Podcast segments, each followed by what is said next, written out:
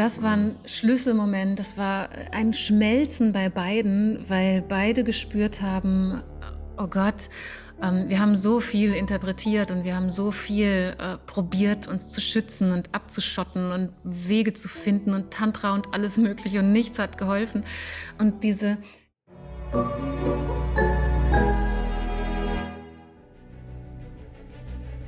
Willkommen bei dem Podcast von Die Köpfe der Genies. Mein Name ist Maxim Mankewitsch und in diesem Podcast lassen wir die größten Genies aus dem Grabau verstehen und präsentieren dir das spannende Erfolgswissen der Neuzeit.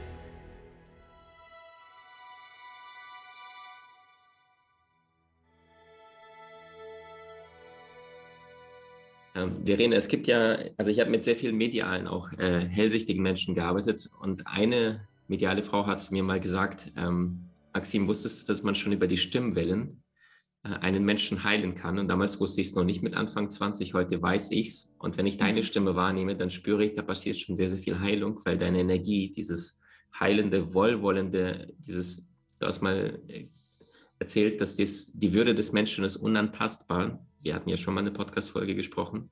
Mhm. Ähm, und ist das etwas, was dir eigentlich bewusst ist, dass einfach dein ganzes Wesen, deine Energie, dein, dein, deine Liebe, deine, dieses Kümmergehen, ich kann es gar nicht beschreiben, oder musstest du so viel Härte vom Leben erfahren, dass das heute dein Alltag ist, dass du mit so viel Wertschätzung und Achtsamkeit den Menschen und Situationen begegnest? Eine, uiuiui, eine schwierige Frage, weil man sich ja selbst immer äh, ein wenig anders wahrnimmt als die Menschen da draußen. Also ich habe glücklicherweise nicht durch Härte zu mir gefunden, sondern ich hatte das Glück, sicher gebunden aufzuwachsen und liebevoll empfangen zu werden, was, wie ich heute weiß, einer der allergrößten Segen ist, die man im Leben nur erfahren kann. Und ähm, durfte dadurch auch erfahren, wie es ist, einfach äh, durch die eigene Stimmung oder die eigene Präsenz anderen gut zu tun. Und ähm, ich kriege das oft gespiegelt, äh, habe das auch früh in meinem Leben gespiegelt bekommen, auch von, von Menschen, die mit mir wo auch immer in Kontakt gekommen sind, dass ich sowas wie gut tue, würde ich mal sagen. Und das ist natürlich immer ein interessantes Feedback, weil man sich dann fragt, ja wie, ich habe doch nichts getan oder nichts gemacht oder nichts Besonderes unternommen. Aber ich glaube, ähm, wir können so viel teilen oder wir geben so viel, wenn wir mit uns selbst verbunden sind, weil das einfach, ja, einfach ansteckend ist auf eine Art und regulierend wirkt auf andere Menschen. Vielleicht ist es das. Ist ja faszinierend. Mir ist irgendwann mal in einem Seminar eingefallen, dass wenn ein Mensch bis zu seinem siebten Lebensjahr Liebe in der Kindheit erfährt, dann ist die Wahrscheinlichkeit sehr groß, dass es ebenfalls liebevoll wird, wenn ein Mensch bis zum siebten Lebensjahr tendenziell eher Härte erlebt, dann gibt es zwei Möglichkeiten. Entweder derjenige wird selber hart oder er sagt bloß nicht den Fehler der Eltern und wird mhm. dann extrem liebevoller.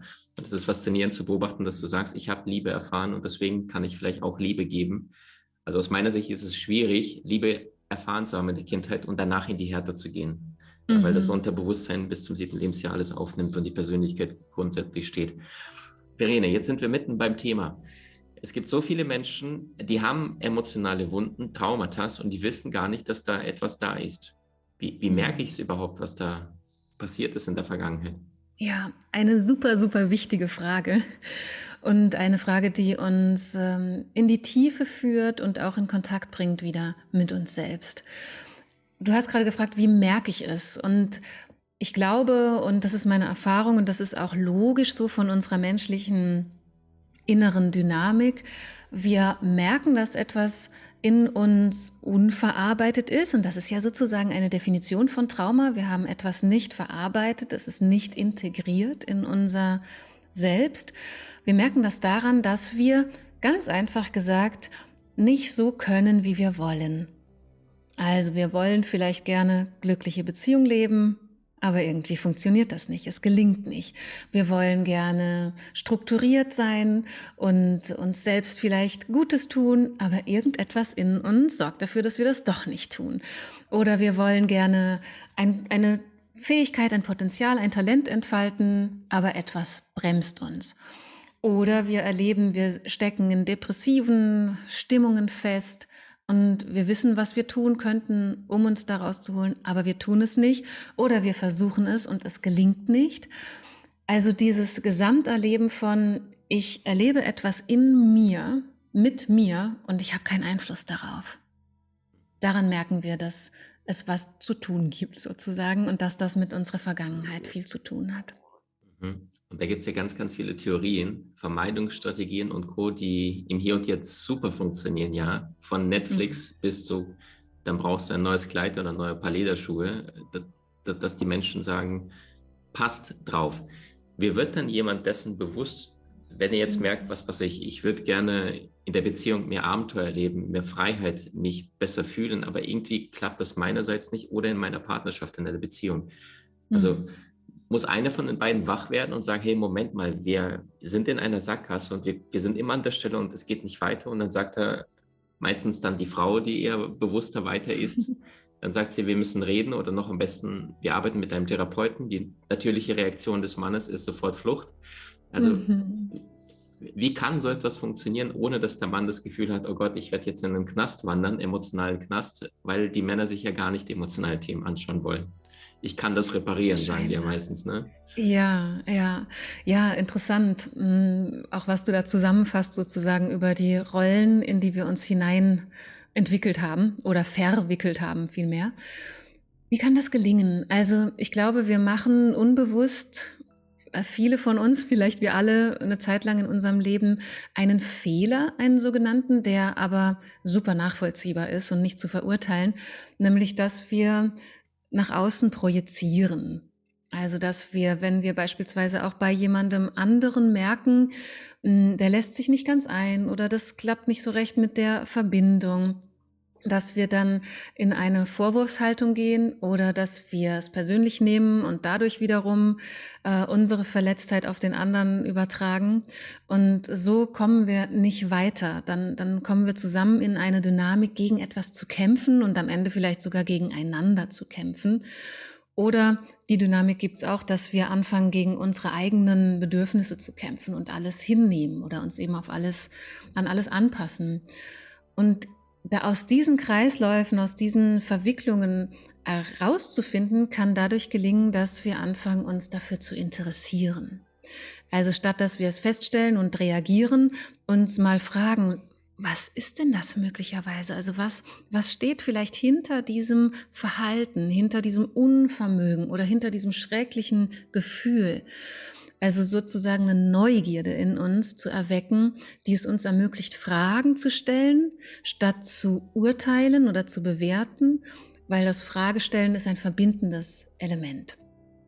Und wenn wir dann auch noch zuhören, also wenn wir die Frage stellen und dann auch noch zuhören, dann können wir in ganz andere Ebenen hineinfinden und unter Umständen dann auch wirklich reflektieren, was, was im Wege steht. Mhm. Ja.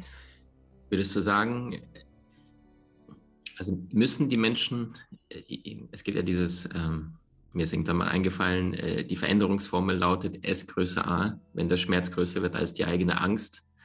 Äh, muss es immer über Schmerzvolle gehen?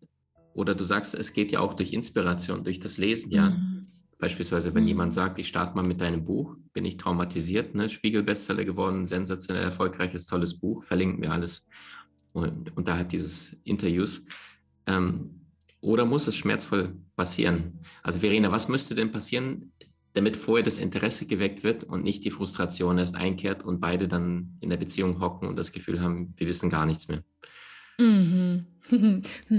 Ja, gute Frage. Also leider ist es tatsächlich so, dass äh, uns oft erst durch Schmerz bewusst wird, dass wir was verändern müssen, wenn wir glücklicher sein wollen, gesünder sein wollen. Und wir, wir haben ja, bevor wir in Beziehung gehen, meistens schon eine Geschichte hinter uns, ähm, die vielleicht dann auch schon gewisse Schmerz, äh, ja, Kaskaden mit sich gebracht hat. Und ah, wie kann es gelingen? Also ich glaube, das hat was mit Bewusstsein zu tun tatsächlich und mit Bewusstwerdung. Und ähm, da brauchen wir dann auch an gewissen Stellen Unterstützung, also eben zum Beispiel eine Information, sowas wie unser Gespräch heute vielleicht, ja, oder mhm. mein Buch oder Inspirationen, die du in deinen verschiedenen Werken äh, zur Verfügung stellst, dass wir sozusagen eine Information erhalten, die in uns etwas zum Klingen bringt oder auch etwas öffnet in uns. Ähm, und das ist auch vielleicht ein ganz wichtiger Punkt generell für Prozesse, die mit Trauma, also nicht integrierten Erfahrungen zu tun haben, dass wir Gegenüber brauchen. Wir brauchen jemanden, der uns inspiriert. Wir brauchen jemanden, der uns spiegelt. Wir brauchen jemanden, der uns vielleicht Halt gibt oder Anker ist im Hier und Jetzt. Und deswegen äh, ja, möchte ich das auch direkt als Empfehlung aussprechen, dass wir uns gegenseitig inspirieren, begleiten, uns verbinden und öffnen. Meinst du jetzt im Kontakt zueinander oder auch in der Beziehung, in der Partnerschaft? Sowohl als auch, ja. Also ganz, ganz generell.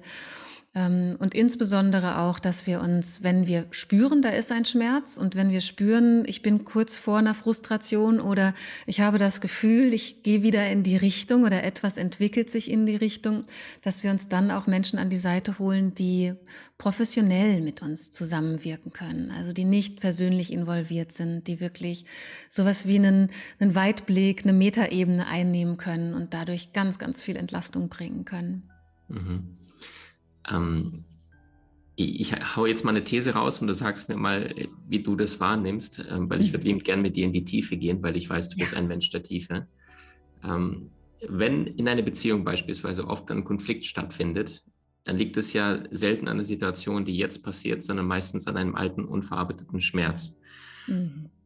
Jetzt reagieren die meisten natürlich emotional und sagen, wie kannst du nur? Und dann, dann schaukelt sich die Emotion bei beiden hoch, wenn beiden nicht in dem Moment schaffen, es bewusst zu reagieren, vielleicht Emotionen runterfahren, Stück auseinandergehen und dann zusammenkommen. Und der erste Satz optimalerweise sein sollte, mein Thema war möglicherweise und nicht du, du, du.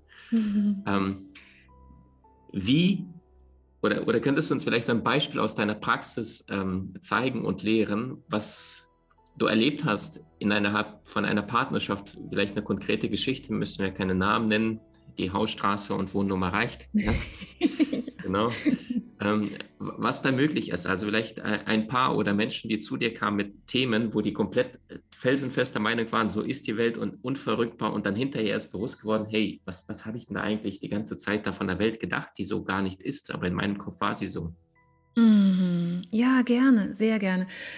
Ich habe eine große Fülle an Auswahl. Äh, ich werde mal so ein Beispiel von einem Paar nennen, wo ich das als ganz, ganz ähm, sehr deutlich wahrgenommen habe. Ein Ausschnitt aus unserer gemeinsamen Reise. Es war eine längere Begleitung über einige Jahre, wo die beiden zur Paartherapie bei mir waren. Und beide brachten ganz starke Traumageschichten mit in diese Beziehung.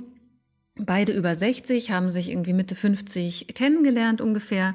Also eine Menge Lebenserfahrung, viele Partnerschaften, Kinder im Hintergrund, Erwachsene. Also ein, ein, ja, eine komplexe Startposition, Startsituation. Und den Teil, den ich gerne rausgreifen möchte, war der, dass es bei den beiden auf der körperlichen Ebene Schwierigkeiten gab, also in der Sexualität.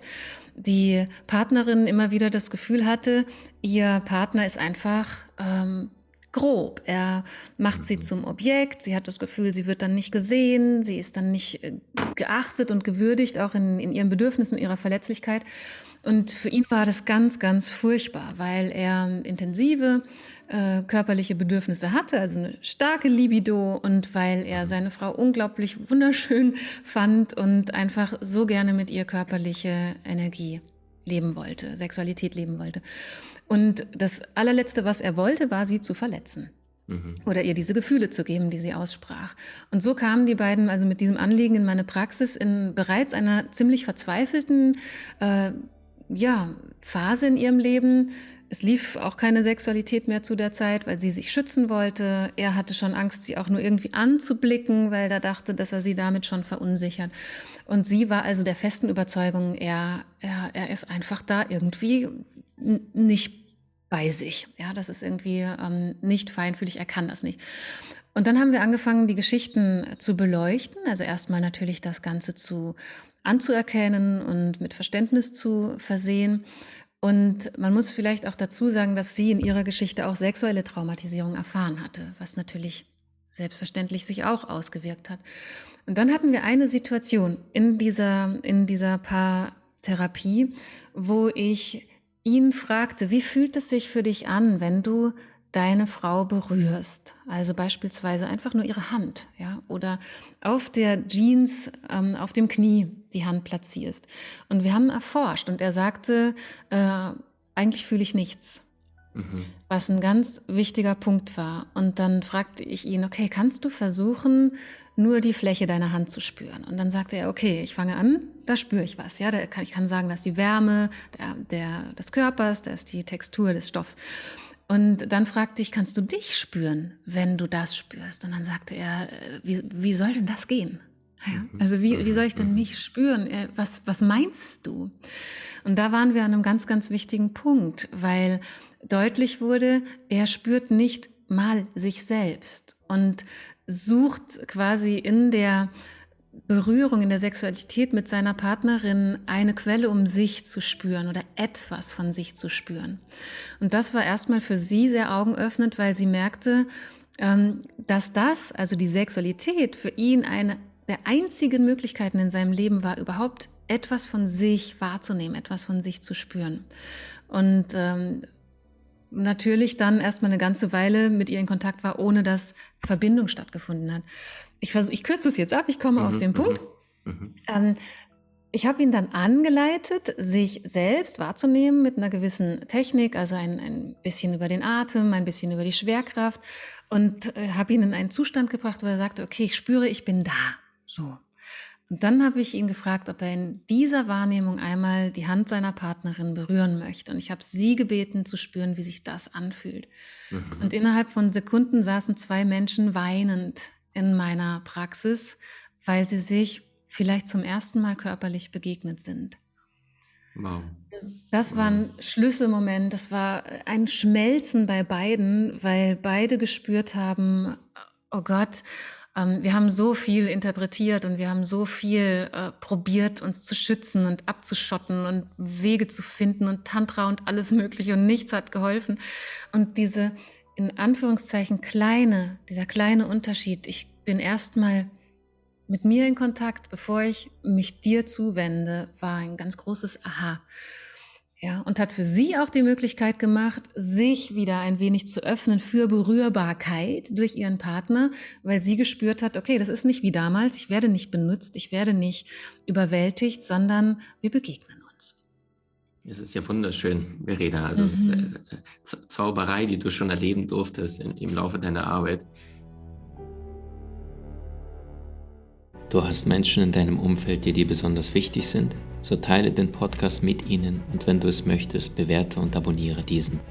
Wenn du noch schneller deine Meisterschaft erlangen möchtest, so findest du über 20 außergewöhnliche Videokurse in unserer Genieakademie unter maximmankiewicz.com.